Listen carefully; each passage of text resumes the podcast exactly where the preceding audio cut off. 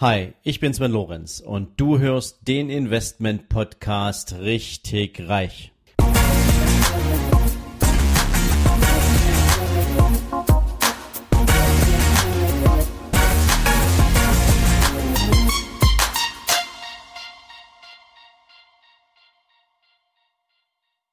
Hallo und herzlich willkommen zu einer neuen Folge von deinem Investment Podcast richtig reich. Heute habe ich für dich mal wieder eine Hörerfrage am Start und die kommt von Matthias Brune aus Bremen. Matthias möchte wissen, wie ist eigentlich der Reichtum in Deutschland verteilt? Also wie sind die Vermögenswerte verteilt? Und ähm, ja, wie muss man sich das vorstellen? Hat sich das in den letzten Jahren verändert bzw. entwickelt? Ja, Reichtumsverteilung ist eine tricky Geschichte, weil man natürlich immer gucken muss, was zählt man da alles dazu. Aber ich habe etwas für euch gefunden, was man hier gut heranziehen kann. Und zwar hat zur Mitte des Jahres die in Deutschland auflagenstärkste Tageszeitung, die Bildzeitung, mal eine Umfrage gestartet, ähm, in Anlehnung an ein Marktforschungsinstitut, was auch schon mal vorher im Rahmen einer Studie ähm, Kunden befragt hat, die im Private Equity Bereich investieren. Und diese Frage, die die Bildzeitung an die befragten Menschen gestellt hat, war, ab wann fühlt man sich eigentlich reich? Ab wann fühlen Sie sich reich? Was ist eine Zahl, die Sie mit Reichtum verbinden? Und hier wurde quasi das gesamte vorstellbare geldwerte Vermögen einbezogen. Also Aktien, Immobilien, Geldmarktfonds, Sparbücher, Girokonten, Goldbarren, also alles, was irgendwie in Euro darstellbar war, aber ein echtes Asset bedeutet, wurde hier herangeführt oder herangezogen. So, und jetzt kommt eine sehr, sehr spannende Aussage dazu, denn circa zehn Prozent der deutschen Befragten sagen im Schnitt ab 100.000 Euro würde ich mich reich fühlen. 22 Prozent sagten, ich würde mich ab 250.000 Euro Vermögen als reich betrachten. 50 Prozent, also etwas mehr als 50 Prozent der Befragten waren der Meinung, dass ab einer Million Reichtum beginnt. Und gerade mal 15 Prozent sagten, ja, ab drei Millionen aufwärts ähm, würde für mich tatsächlich Reichtum anfangen. Das ist mal eine sehr, sehr spannende Betrachtungsweise, weil sie suggeriert natürlich auch, ähm, wenn man von unten nach oben schaut, wie viel Reichtum sieht man eigentlich in der nächsthöheren vorstellbaren Zahl? Ja, also wenn man jetzt mal schaut, zehn Prozent sagen, ab 100.000 Euro würde ich mich reich fühlen. Ja, und jetzt müsste natürlich mal jeder von euch so ein bisschen in sein Leben gucken. Und wenn er von seinem aktuellen Status ausgeht, also Status quo ausgeht und sagt, wie viel habe ich jetzt und was bedeutet mit dem Blick von dem, was ich jetzt habe, als nächstgrößere Zahl für mich eigentlich Reichtum, ähm, dann scheinen doch sehr wenige Menschen nur 100.000 Euro als tatsächlich Reichtum zu empfinden. Ähm, ist eine sehr, sehr spannende Geschichte, die sich daraus ergeben hat. Was noch viel spannender ist, ist, dass 70 Prozent aller Befragten angaben, dass Reichtum für sie zu einem elementaren und lebenswerten Ziel gehört. Also Reichtum ist etwas, was Menschen als erstrebenswert empfinden und auch bereit sind, dafür zu arbeiten. Schauen wir uns jetzt allerdings mal die Realität an. Wie drückt sich denn Reichtumsverteilung in Deutschland aktuell aus? Und das ist dann so. Circa 30 Prozent der deutschen Bevölkerung haben weniger als 10.000 Euro. 33 Prozent der Deutschen haben weniger als 100.000 Euro. Circa 34 Prozent der Deutschen haben weniger als eine Million. Und nur 2,5 Prozent der Deutschen haben mehr als eine Million. Und wenn ich jetzt nur sagte, müsste ich mir eigentlich auf die Zunge beißen, weil natürlich klingt 2,5 Prozent absolut wenig. Aber wenn ich euch jetzt gleich mal die Zahlen dazu sage, werdet ihr erstaunt sein, dass das viel, viel mehr ist, als ihr jetzt gerade in eurem Kopf auf dem Zettel hattet, wenn man vor allen Dingen auch davon ausgeht, dass es ja die Gesamtbevölkerung betrifft und ein großer Teil der Gesamtbevölkerung ja aktuell überhaupt nicht in der Lage ist, tatsächlich solche Vermögenswerte aufzubauen. Also ich spreche jetzt hier mal von den Kindern zwischen 0 und oder zwischen 1 und ähm, 18 Jahren. Ja, also Erben jetzt mal ausgenommen, aber das ist jetzt natürlich auch noch eine zu berücksichtigende Größe, dann kriegt das ein ganz anderes Gewicht. Ich habe jetzt natürlich leider nur Dollarzahlen hier, ähm, aber das macht nichts. Ähm, sie setzt im Prinzip dasselbe Verhältnis voraus, als würden wir jetzt noch einen Währungskurs berücksichtigen ähm, von Dollar zu Euro. Das wollen wir jetzt mal vernachlässigen. 2,5 Prozent der deutschen Bevölkerung sind Dollar-Millionäre. So, und jetzt sage ich euch mal, was das für eine Zahl in Menschen ist. Und das sind eine Million neunhundertsechzigtausend Menschen. Also knapp zwei Millionen Bundesbürger sind Dollar-Millionäre. Und das Spannende ist, von diesen 1,96 Millionen Dollar-Millionären besitzen circa 1,765 Millionen Menschen zwischen einer und fünf Millionen Dollar.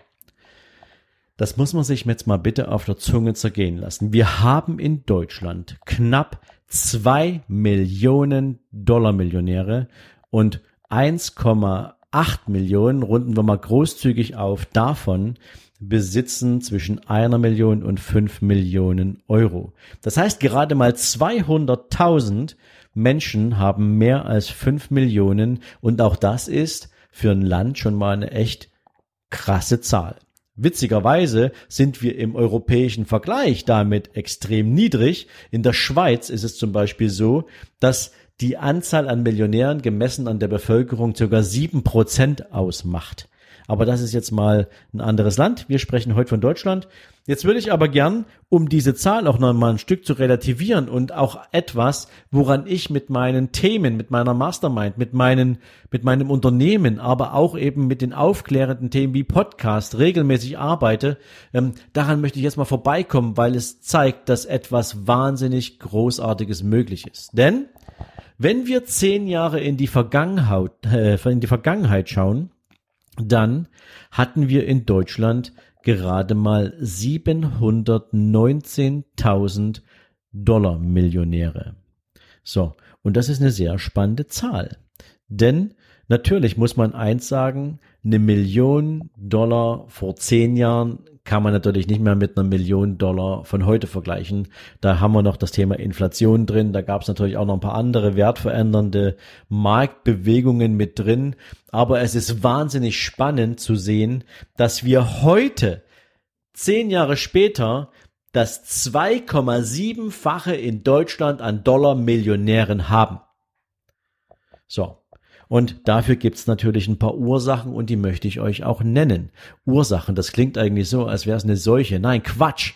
Ähm, es gibt wahnsinnig coole Gründe dafür, warum es mehr als 2,7-fach möglich war, Millionäre in Deutschland zu entwickeln sich selbst zum Millionär zu entwickeln. Und Millionär, seht's mir nach, ähm, das muss jetzt nicht für jeden das erstrebenswerte Ziel sein, aber wir reden natürlich immer von einem finanziell freien und finanziell unabhängigen Leben.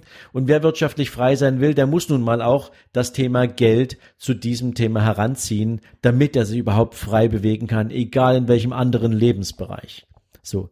Was waren also die Ursachen dafür, dass wir heute so viel mehr Dollar-Millionäre in Deutschland haben als noch vor zehn Jahren? Zum ersten kann man sagen, vor zehn Jahren hatten wir die größte Finanzmarktkrise aller Zeiten und seit diesem Zeitpunkt hatten wir zehn sehr spannende, sehr attraktive Börsenjahre.